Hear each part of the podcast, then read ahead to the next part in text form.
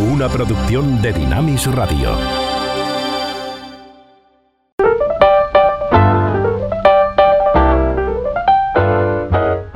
Ruta 66. Un recorrido con José de Segovia por la cultura popular a la luz de los 66 libros que iluminan el camino de la vida.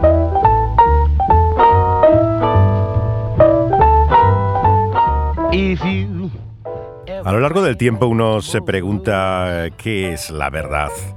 La gran cuestión filosófica se vuelve existencial en nuestra vida una y otra vez cuando nos damos cuenta el coste y el precio que significa confrontarse con esa realidad que llamamos la verdad.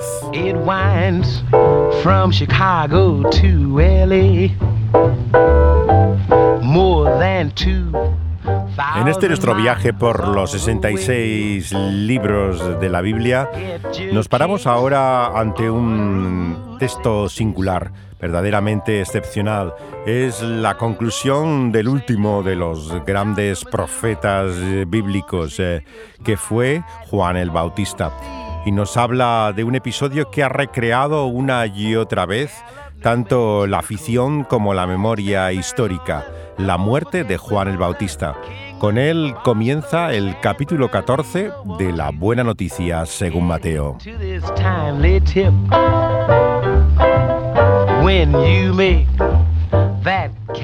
Triste como una esquela mortuoria nos parece esta página del Evangelio. En vivo contraste se perfilan dos figuras históricas, la de ese inicuo tetrarca que es Herodes Antipas y la de ese heroico profeta que es Juan el Bautista.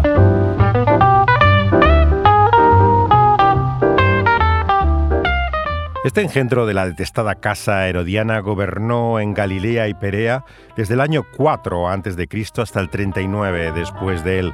Probablemente residía en Tiberiades, en la orilla del lago, y es el escenario que Mateo nos presenta al comienzo de este capítulo, el salón de recepciones, donde se hacían los banquetes en ese palacio fortaleza de Maqueronte, un castillo que había reedificado Herodes el Grande, el padre de Herodes Antipas, que es el que aquí encontramos, en las montañas de Moab, donde celebra su cumpleaños este tirano. Y en la fiesta conocemos este episodio a lo largo de la historia en tantas obras de ficción, del personaje de Salomé, la hija de Herodías, por parte de ese su primer marido, danzando en lugar de las cortesanas, con unos 15 años de edad, una adolescente, siendo de sangre real y seduciendo al tetrarca.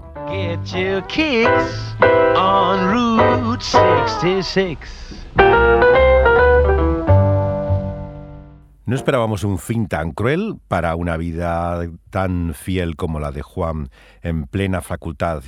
Había despertado de ese letargo espiritual una nación y uno pensaría si no habría mejor manera de librarle de tan sombrío fin.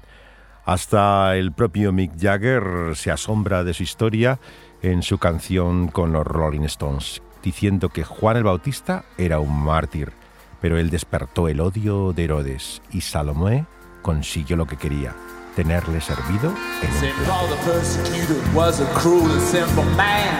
Jesus hit him with a blinding light, and as life began, I said yes. I said yes. Oh, cause the new temptation, he loved women, wine, and song, and all the special pleasures of doing something wrong. I said yes.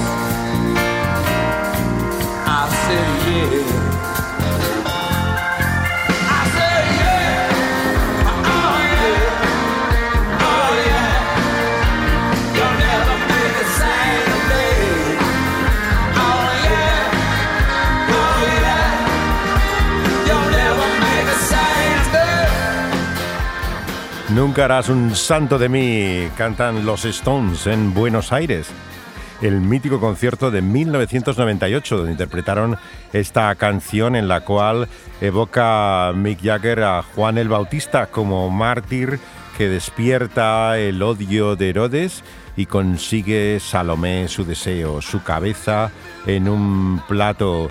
Y él se pregunta a sí mismo que no se ve con madera de mártir como el profeta del Evangelio, no se ve como un santo como él.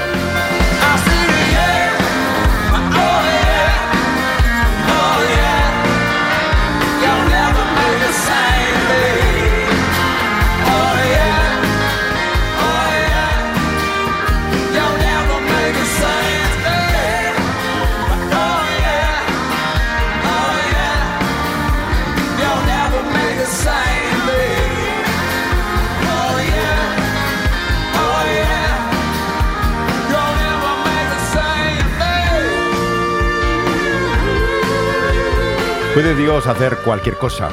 No podía abrir las puertas de hierro de cárceles donde morían apóstoles y enviados suyos como Juan. No podía enviar eh, sus propios ángeles a liberarle. ¿Por qué se privó al mundo de ese ungido y poderoso profeta? Pero Dios, y no Herodes, es el dueño real de la historia y de la vida. Y nuestro lugar en este mundo durará el tiempo que Él disponga, ni más ni menos. Esto es lo que nos muestra también Mateo en esta su buena noticia.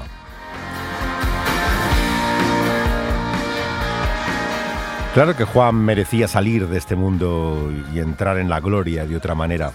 Pero ¿por qué ese fin? ¿Fue aquello verdaderamente el fin? ¿Murió Juan solo? Jamás estuvo mejor acompañado. No estuvieron presentes sus discípulos, pero acudieron ángeles del cielo para escoltar y acompañar a la gloria a este heraldo mártir. Nadie diga que todo terminó así, sin proponérselo ni imaginarlo. El tetrarca asesino coronó de gloria al profeta de Dios, y así entró en la gloria por las puertas del cielo al son triunfal de arcángeles de Dios. No temamos por nuestra vida, que no nos asusten los tiranos, porque son polvo y ceniza, títeres frágiles e impotentes que sin saberlo no cumplen más que los designios de Dios. Morir como Juan el Bautista es infinitamente más glorioso que vivir como Herodes vivió en su vida.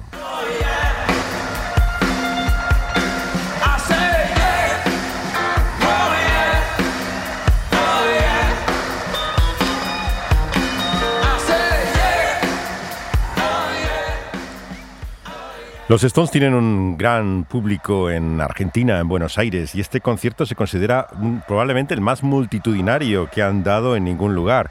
El estadio llenó con tal cantidad de personas como no han conocido los Stones en toda su carrera. Por eso es una grabación, sin lugar a duda, es excepcional, como lo es la canción eh, en la cual eh, hablan acerca de la incapacidad que han sentido siempre para poder vivir a la luz de la fe y el valor que demuestra alguien como Juan el Bautista.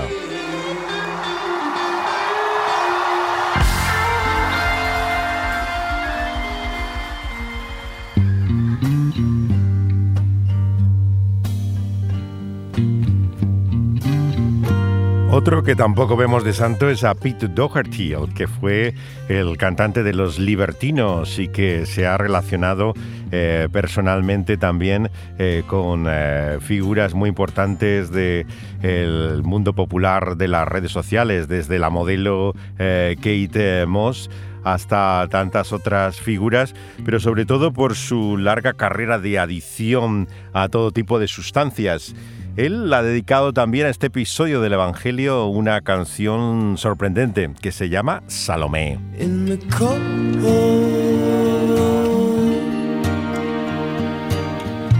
Coldest of night,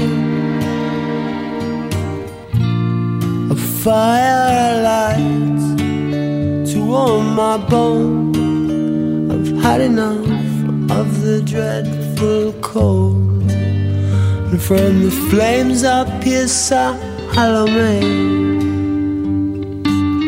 I stand before her amazed As she dances and demands The head of John the Baptist on a plate And in the morning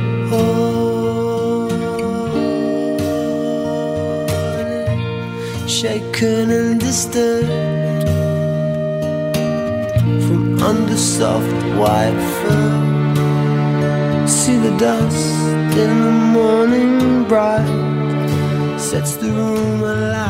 Es la recreación del episodio del Evangelio en el primer álbum en solitario de Pete Doherty, que se llama Gracia Tierras Baldías, Grace Westlands, y que hizo junto con Brian Coulson, el guitarrista del grupo Blur, eh, que se había unido aquí en medio de las turbulentas noticias, de su siempre eh, difícil vida de adicción y conflictos con la modelo Kate Moss.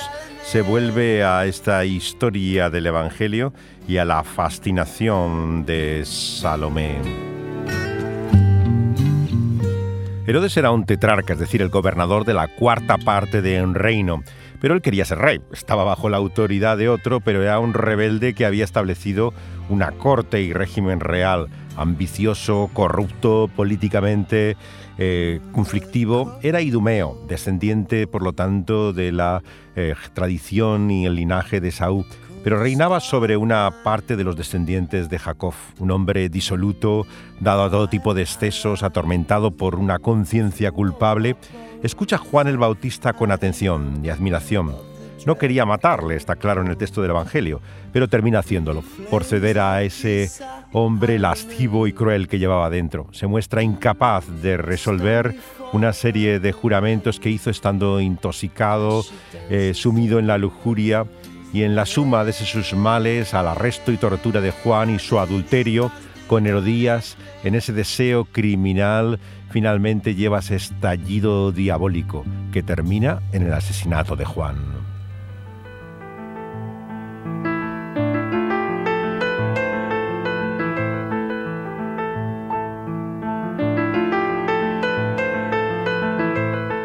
Este es el momento también que inspiró ni más ni menos que a Elton John al recordar la obra de teatro más famosa sobre Salomé, la que hizo el escritor irlandés Oscar Wilde.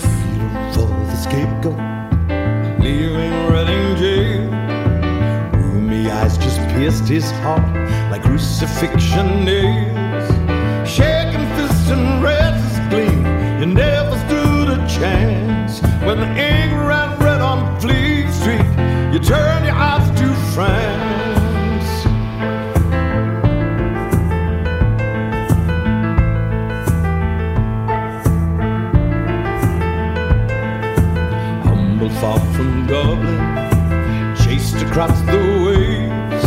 Your biting wit still sharp enough to slice through every page. Destitute and beaten by the system of the crown.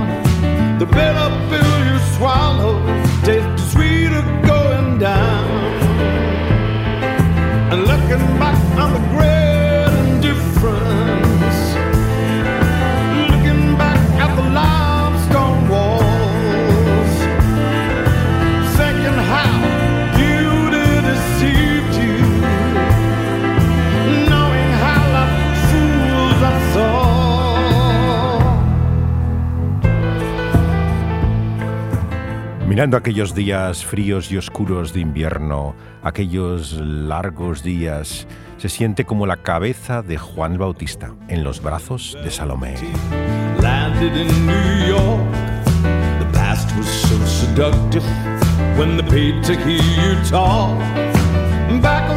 And champagne tobacco from Virginia.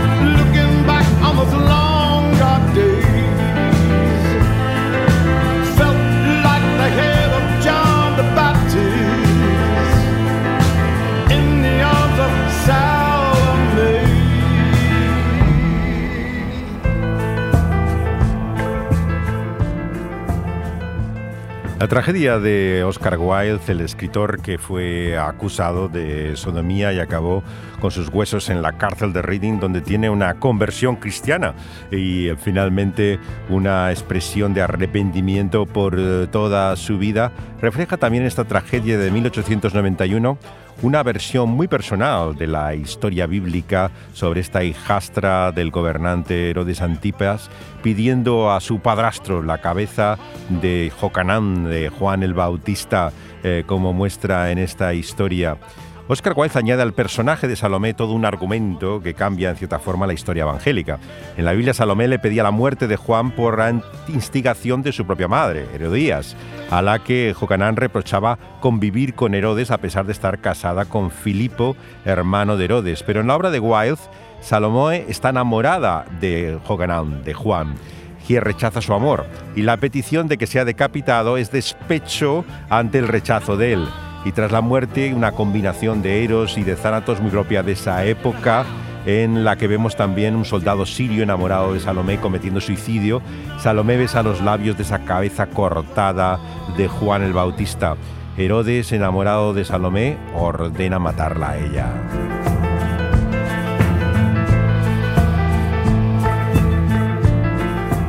¿Por qué Herodes mata a Juan? Herodes vio en Juan dos peligros en su contra. Era muy popular con la gente, según José fue el historiador, y decía la verdad, según Mateo. Juan había condenado el adulterio de Herodes, pero se había unido a Herodías, la mujer de Felipe, su hermano. Era la hija Salomé de Herodías, quizá una adolescente, como señalamos, y Herodes Antipas era el tetrarca, el gobernador de toda esa cuarta parte de Galilea, un hombre con conciencia culpable, y su acción es la típica de un hombre débil guarda un juramento necio y rompe así la ley que importa. La acción criminal de Herodes le lleva a su ruina final. Será depuesto por el emperador Calígula y enviado finalmente al exilio.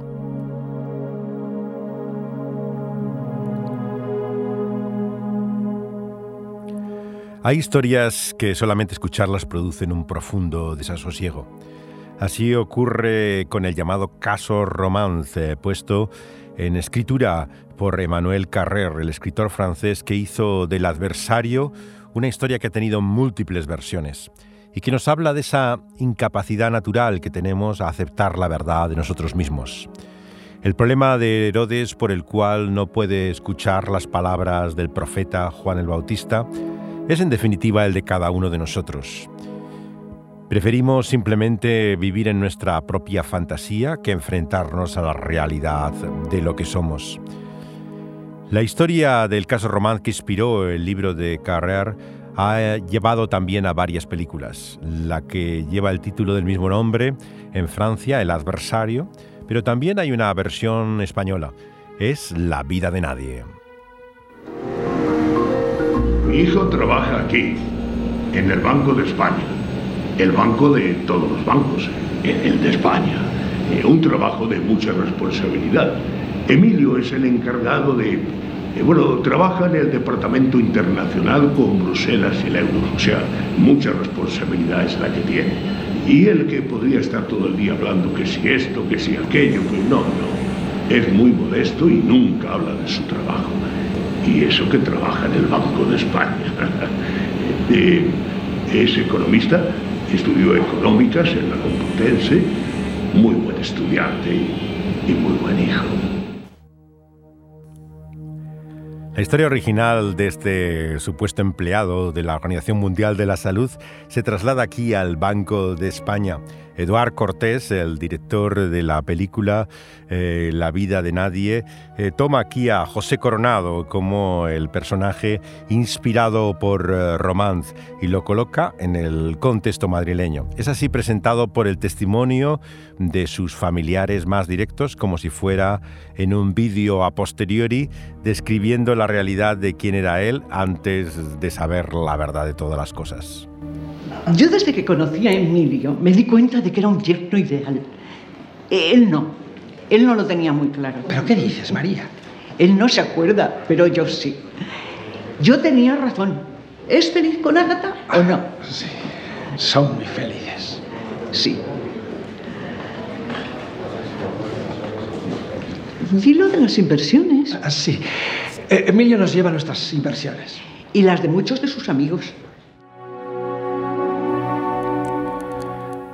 Es siempre curioso escuchar las opiniones de las personas cuando se revela la verdad de quién es alguien.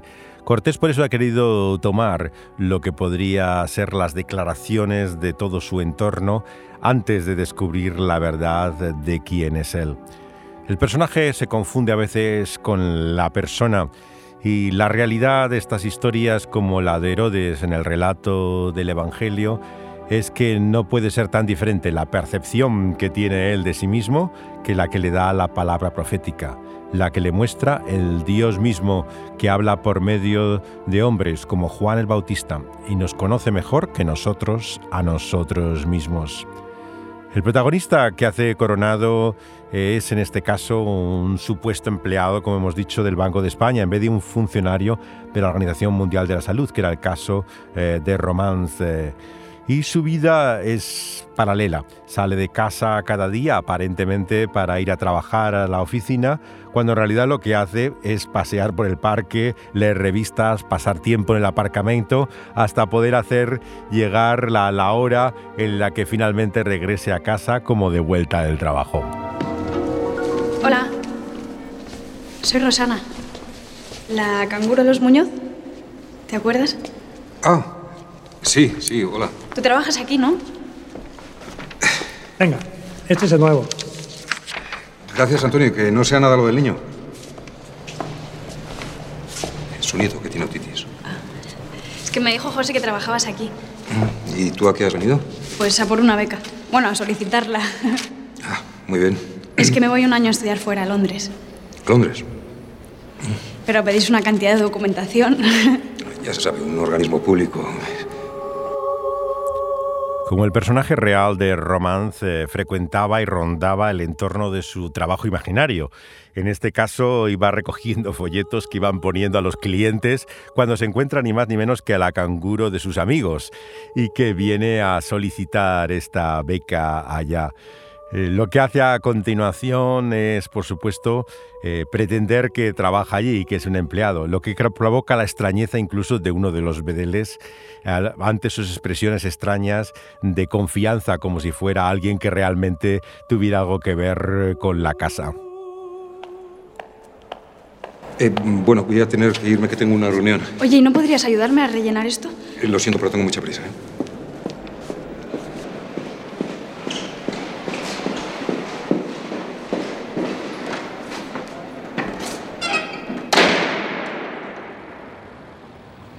¿A dónde va?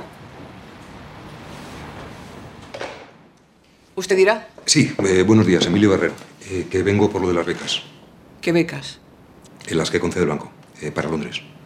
Pero eso no es de este departamento. Ah, Adelante. Perdone, ¿Qué pasa, Ramón? ¿usted trabaja aquí? ¿quién yo? No. Ha venido a pedir una beca. Sí. ¿Y la tarjeta de identificación? Aquí la tiene. Pues hay que ponérsela. Y estos despachos no están abiertos al público. Se pone un cartelito y...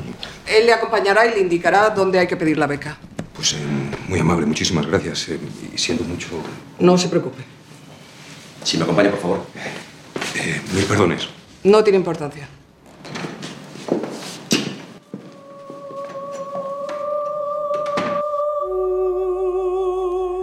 Es el arte de la impostura, cómo poder aparentar la familiaridad que no tiene, el poder eh, hacer la imagen de, de alguien que no es.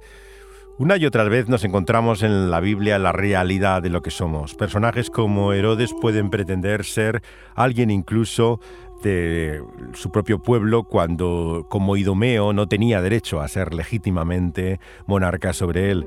Puede pretender tener una relación eh, legítima, eh, como cuando vemos está unido claramente a aquella que no es eh, su mujer legítima, pero él mantiene por vínculos familiares supuestamente su derecho a, esa relación. La palabra de Juan el Bautista si le produce tanta molestia es precisamente porque hace añicos eh, la construcción en la cual él quiere vivir en ese mundo fantástico e inventado como el personaje de la vida de nadie. ¿Qué tal, campeón? ¿Has llorado? ¿Ni una vez? ¿Lo ves, tonto? Pues claro. Vale. Sí, sí, pero una cosa, los deberes hay que hacerlos, ¿eh, Sergio? ¿Seguro? Bueno. ¿Dónde voy a estar? En el banco, trabajando. Claro. Sí, si puedo llegaré pronto.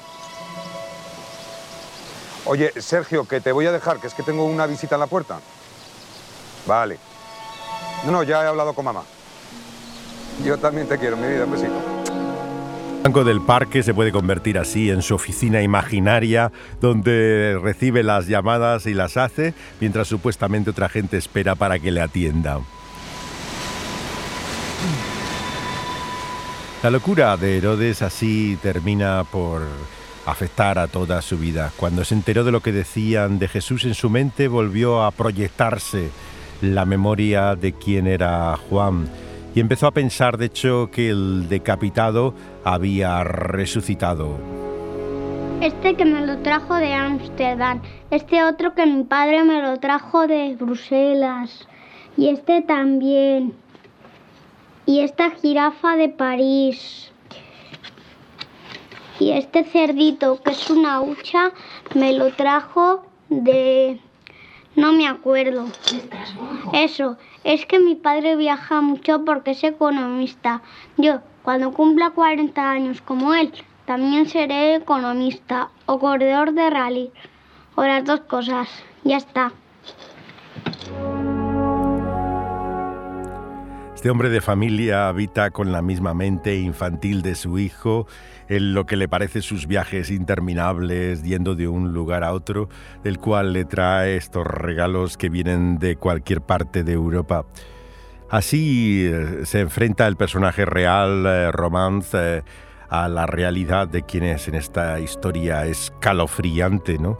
Eh, por la cual no logra aceptar la verdad de, lo que en su propia mente ha querido ocultar pretendiendo ser otra persona de quien es. Había una vez un buzo que vivía dentro de su burbuja de buzo, que era redonda y muy bonita. Al hombre ese que era buzo le gustaba mucho su burbuja, pero tenía que ir con cuidado con las cosas que tuvieran pinchos, como cactus, estrellas de mar, cristales rotos, cuchillos. Para, que, no se rompiera su burbuja. Porque si se rompía la burbuja que protegía al hombre... Que era buzo. Sí, mi vida, que era buzo. Pues entonces ya no podría vivir como siempre había vivido. Y entonces se ahogaría. Y su familia y sus amigos se pondrían muy tristes porque su amigo, que era buzo, se había ahogado y ya no lo verían más. Y si ya no lo verían más, pues... Estaba grabando un cuento. Esta cámara no es para que la toques tú también.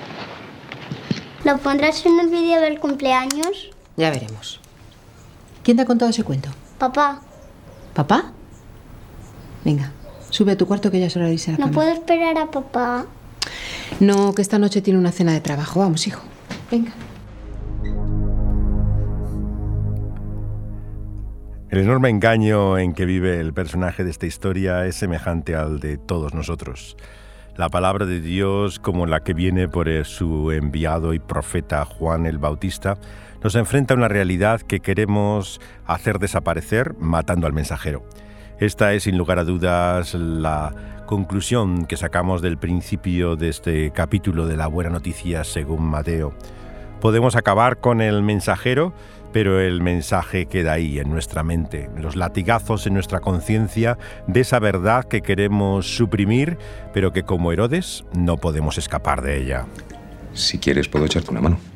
Pero tú tienes mucho trabajo. Puedo escaparme algún mediodía, como hoy. O algún sábado. Pero tendrás que estar en casa, ¿no?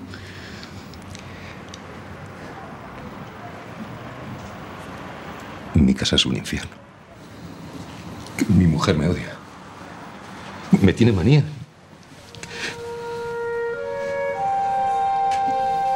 Que no puedo más, de verdad, no puedo más.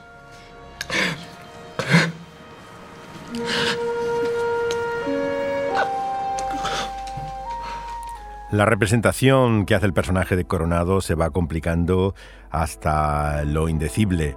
No solamente ante la familia y la esposa que hace Adriana Ozores, sino también ante esta chica que ha irrumpido en su vida al encontrarla en el banco canguro de unos amigos, que hace una casi todavía adolescente, Marta Etura, eh, que se introduce en su vida y que va a intentar mantener todavía otro plano más de representación para con ella en el cual se ve afectado también y envuelto en esta aventura eh, sentimental y sexual con esta chica, aparte de su matrimonio.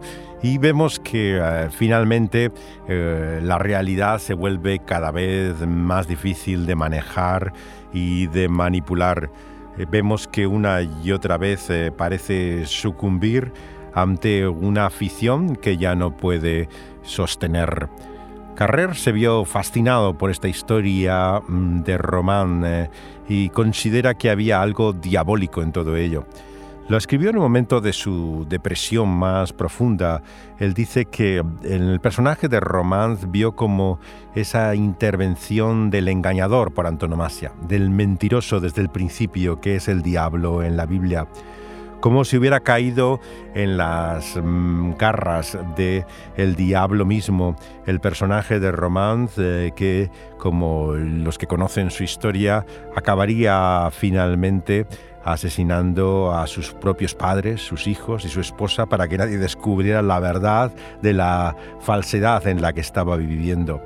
En la cárcel empieza una correspondencia con él para intentar descubrir qué es lo que le ha llevado a estas cosas y empieza a intuir él que ni siquiera es creyente la realidad de una dimensión espiritual, mm, de engaño, eh, incluso eh, de aquel que es homicida desde el principio, que nos muestra el diablo en la Biblia y del cual encuentra un reflejo también en Román mismo. Agata,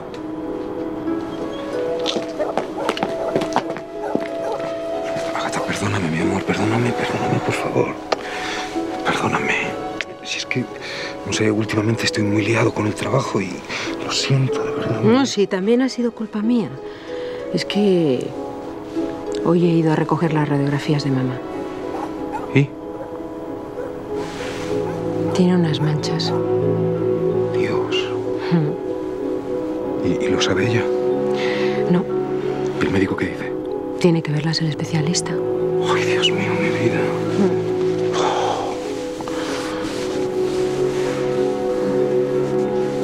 Agatha, ¿vas a llevárselas tú al especialista? Sí. ¿Cuándo? Mañana. Espera. Eh, Duarte, ya sabes, el del banco. Sí. Su primo es oncólogo y muy bueno. Le llamo mañana a ver si se las puede enseñar. Bueno, ¿y, y el especialista? Bueno, que se espere. Por un día no va a pasar nada, ¿no? Además seguro que no va a ser nada grave, ya verás. ¿Me das un beso? Sí. ¿Son estas manchitas? ¿No? Sí. Lo mismo que tu madre.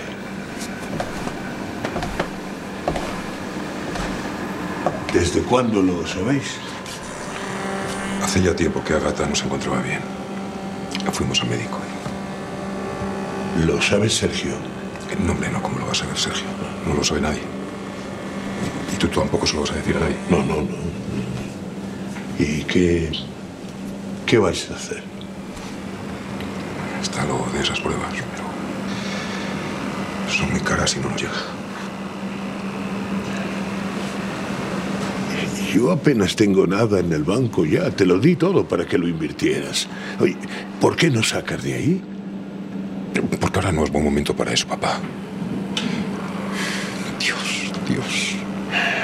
Tengo unos ahorros, pero es algo que no quería. Es una urgencia, papá, si no yo. Sí, sí.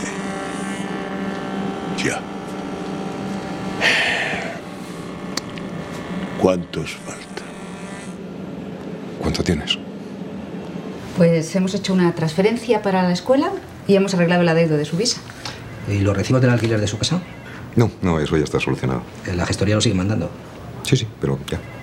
Es que ha habido una confusión. Gracias, Carlos. Por favor, necesito ese crédito. Demasiado descubierto, señor Barrero. Central no me deja. Ya le dije que si tuviera aquí la nómina domiciliada. No tengo nómina, voy a comisión. Ya, pero en algún sitio deben ingresárselas. No, no. En jardinería todo se hace en efectivo, es la costumbre. Vamos a ver, y ahora que ya no estoy en números rojos, no habría manera. Mi mujer tiene cáncer. De hígado. Y es posible que le haya pasado al pulmón. Lo siento. Y si tiene metástasis.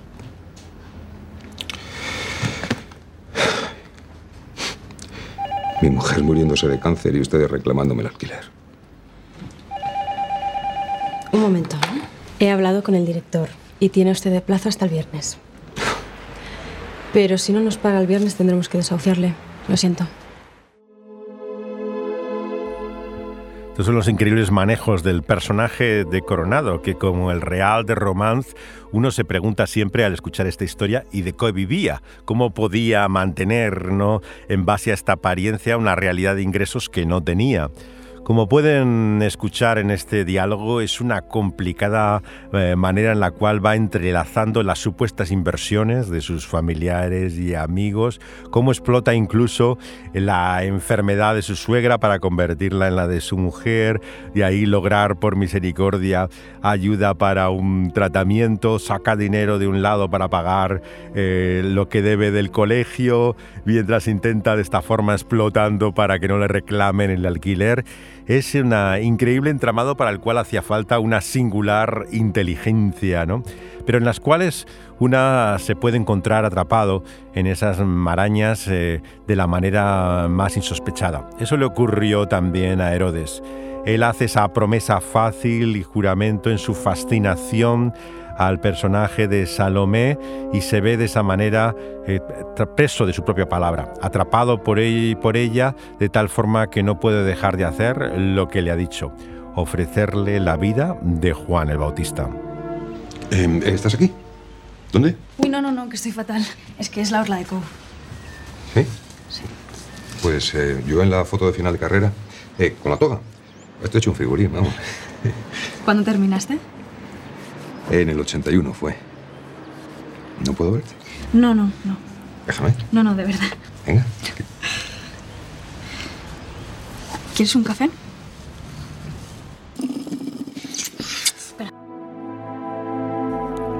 Una de las formas en las cuales se ponía en evidencia siempre el impostor era por la llamada orla, que es este cuadro con el cual están las fotos de tus compañeros de promoción al acabar unos estudios.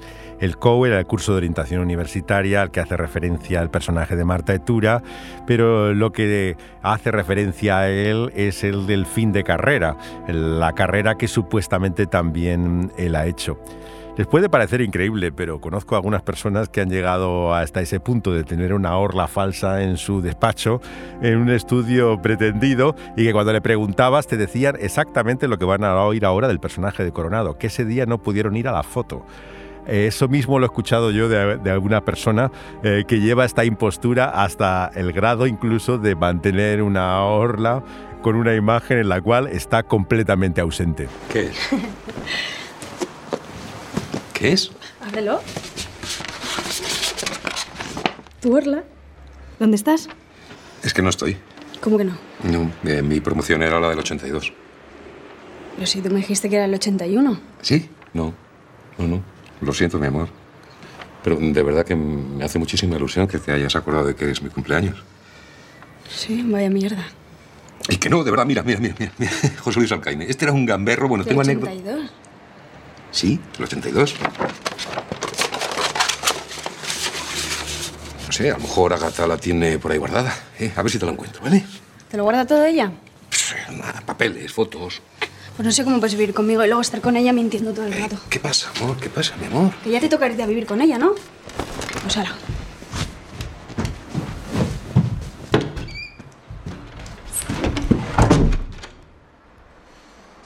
Mi amor, abre la puerta. Lo siento, de verdad, perdóname, tienes razón. Me, confundí, creí que era la del 81. Perdóname, te lo ruego. Hay algunos que mienten más que hablan, y así ocurre no solamente con el personaje de Coronado, sino con Román mismo. Vivía en un mundo de engaño y de mentira. Y al escritor francés que dio a conocer esta historia al gran público después de haber estado en las noticias en su día, le llama la atención ese carácter eh, de la mentira. Está claro que el diablo mismo para él no es Román, es, es alguien que habita dentro de él que parece que le obliga a mentir desde pequeño para proteger a su madre. Un día, por ejemplo, cuando estudia segunda de carrera, decide licenciarse, aunque en realidad Román estaba suspendido, había finalmente no podido aprobar el curso. Pero a partir de entonces es que decide la afición, el personaje real de pretender ser médico, sin serlo. Él decía ser funcionario de la Organización Mundial de la Salud, eh, siendo médico. El román real también pretendía ser experto financiero, como el personaje de Coronado, cuando en realidad lo que era era un estafador. Lo único real en él era el amor a su familia, que no puede soportar ver destruida al descubrirse la verdad con la aparición de esta joven estudiante de la cual es trasunto el personaje de Marta Etura. Por eso es que les mata. Un crimen altruista en modo alguno, porque ¿quién es Román? ¿Es una víctima? ¿Es un verdugo? Estas son las preguntas que le obsesionan a Manuel Carrer de este personaje cuando empieza su correspondencia con él en la prisión. Él ha dicho que no sabe si el adversario es una oración o una blasfemia porque en su novela, Román en francés suena casi igual que Romance, el apellido del personaje real, hay como un grito de desesperación que muestra sin lugar a dudas también el vacío del ser humano ante la muerte de Dios. Por eso es que Cristo Jesús en el Evangelio se muestra también como aquel que desvelando el vacío de nuestro interior nos trae la verdadera vida el pan que nos sacia ante tantas cosas que nos dejan siempre con ese continuo hambre.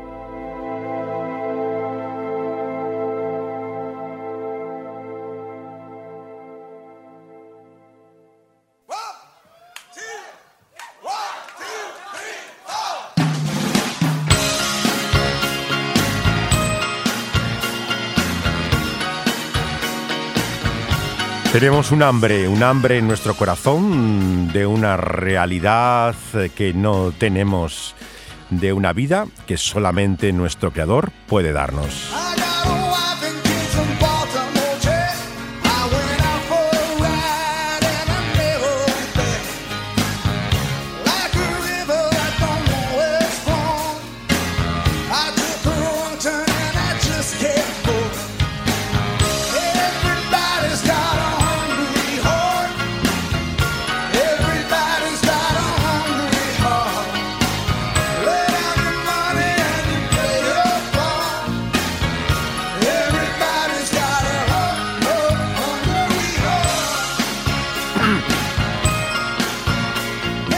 Todos tenemos un corazón con hambre, canta Springsteen en su versión del tema que hizo en Berlín el año 1995. Hambre de realidad que no es la nuestra y hambre también de esa identidad que nuestro mundo busca una y otra vez. La obsesión que vivimos en este tiempo de personas que quieren saber quiénes son, que se esfuerzan por descubrir la, una realidad que en su corazón les muestra su vacío interior.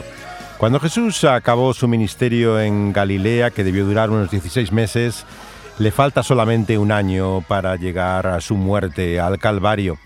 Y al ver fatigados sus discípulos, se aparta en una barca a un lugar desierto. En esa parte del lago de Galilea le buscan ansiosamente, pero él eh, ve de lejos eh, como cargando con enfermos, algunos muy graves y gimiendo, eh, se presentan delante de él. Y ante los ojos del sanador, él ve esa muestra de la humanidad doliente. A sus pies, corriendo en busca de alivio, esperando esa curación milagrosa de él.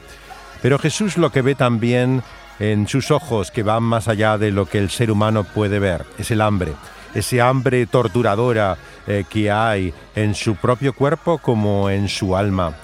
Y es entonces cuando le dice a sus discípulos que les den ellos eh, de comer. Pero ¿cómo podrán ellos alimentar? ¿Cómo podrán ellos dar eh, de tal forma que puedan llenar ese vacío que el ser humano no puede lograr? Pero nuestra fe puede y debe esperar milagros y el tiempo del poder de Dios eh, se muestra en Cristo Jesús cada vez que es capaz de llenar una vida, de responder a ese hambre que nuestras mentiras, engaños y falsedades intentan ocultar y encubrir, pero que solamente el pan de vida nos puede saciar.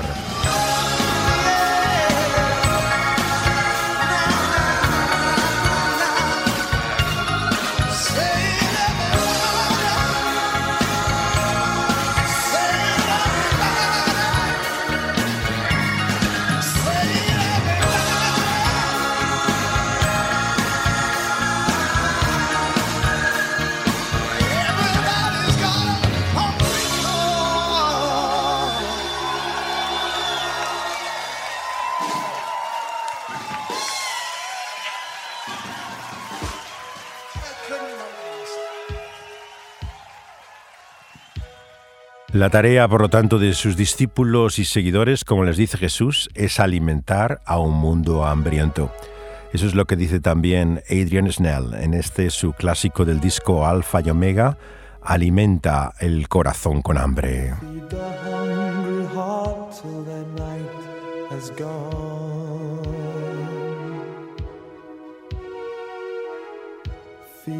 hungry heart till the night has gone.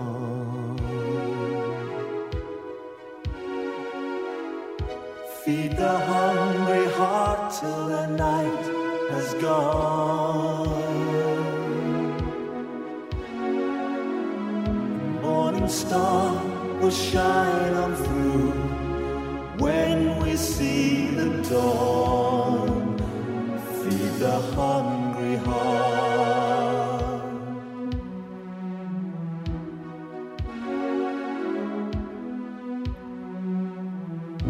Let the sun pour in to take away the pain.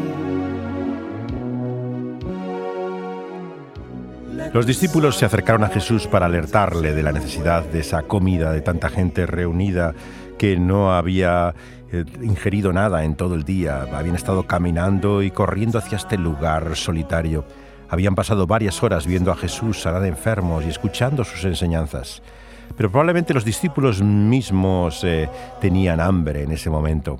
Por eso la misión que Dios nos da mm, de alimentar el corazón hambriento comienza por nosotros mismos, por la necesidad que tenemos de ese pan de vida que es Cristo Jesús.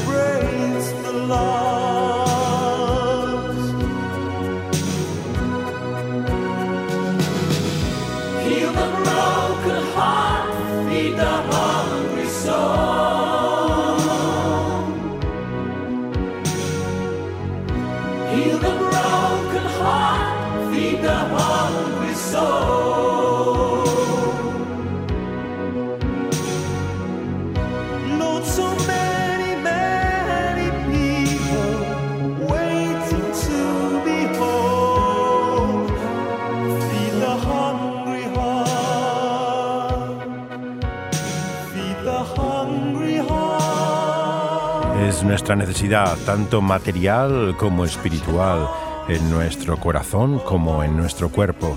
A eso nos llama Jesús a responder. Y Él es el único que puede dejarnos sin hambre.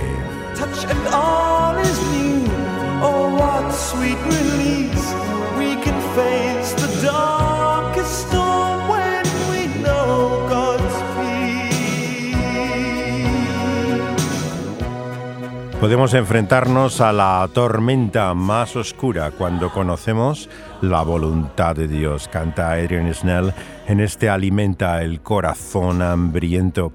Por eso no es casualidad que el pasaje de la alimentación milagrosa vaya unido finalmente a la conclusión de este capítulo 14 de la Buena Noticia según Mateo, con la visión de Jesús acercándose a los discípulos en medio de su angustia, cuando sienten hundirse, cuando lo ven todo perdido. Nos muestra, no como muchos creen, el milagro de la generosidad, como tantas veces se malinterpreta eh, la alimentación sobrenatural y milagrosa, sino la respuesta de Jesús a las necesidades que todos tenemos, tanto física como espiritualmente. Una de las canciones que literalmente toma este pasaje del final del Evangelio es la de Violent Femmes, este extraño grupo de los años 80 cuya actuación en el programa clave de la movida, la Edad de Oro, llevó a todos a contemplar con asombro su cuadro de Jesús caminando sobre el agua. It was true? And oh my, oh my, oh my, tell me is it true? Did he, did he, did he die upon that cross? cross. And did he El hijo del pastor bautista Gordon Gano canta que aquel que estuvo colgado en la cruz caminó sobre el agua. Jesus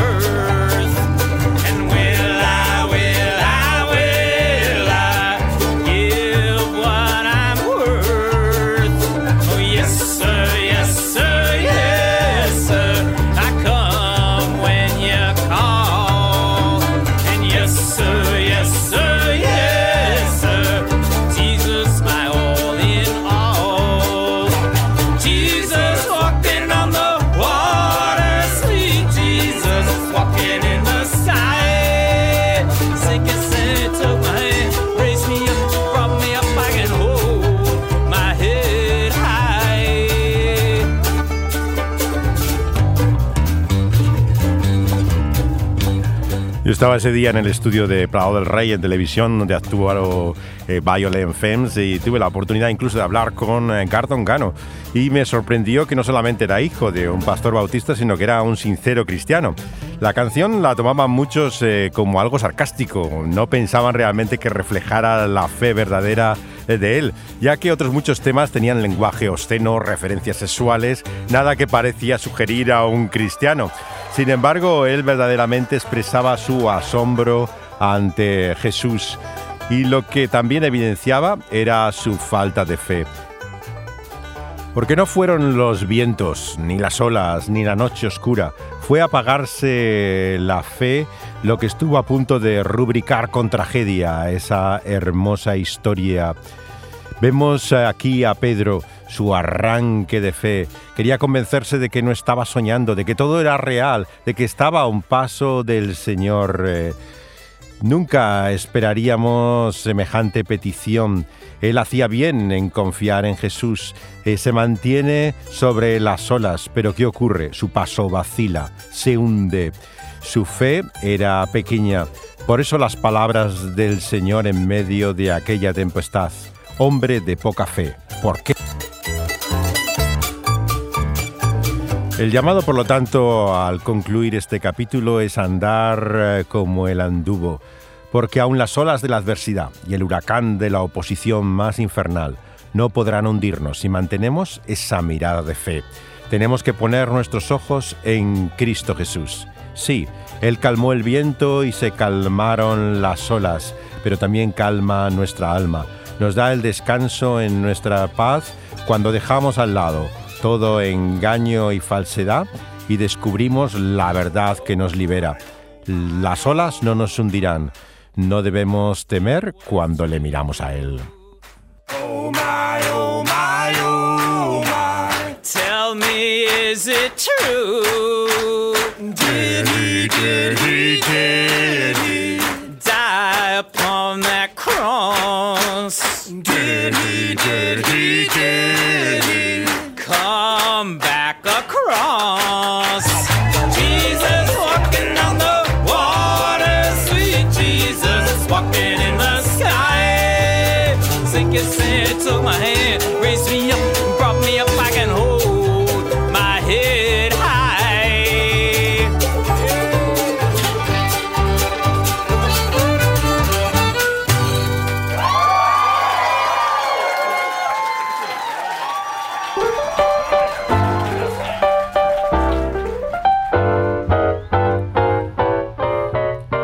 Seguiremos en nuestro viaje por esta ruta, por los 66 libros de la Biblia, en este primero del Nuevo Testamento, Mateo, la buena noticia, en la cual nos introducimos en el próximo programa, en el capítulo que lleva el número 15. west.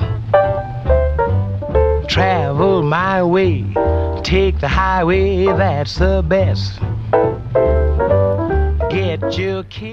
Veremos el problema de aferrarse a una tradición religiosa como los fariseos, pero también la sorprendente fe que confía en ese Jesús que nos libera de nuestros engaños.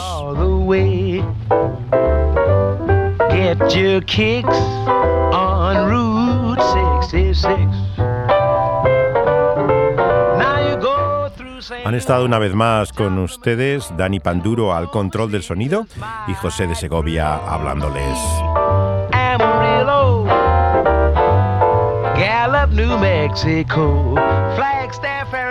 Pueden escuchar los programas anteriores de esta misma serie, no solamente de este texto del Evangelio según Mateo, sino también de la primera parte de la Biblia, de esos dos tercios que llamamos el Antiguo Testamento. Todos ellos están subidos como podcast después de haberse emitidos en vivo por Radio Dynamis en la plataforma de SoundCloud, en ebooks y también en Spotify. Pueden escuchar ahora todos los programas de esta nuestra ruta. Basta con que pongan en el buscador eh, de una plataforma como Spotify Dynamis Radio y encontrarán eh, los programas de Ruta 66.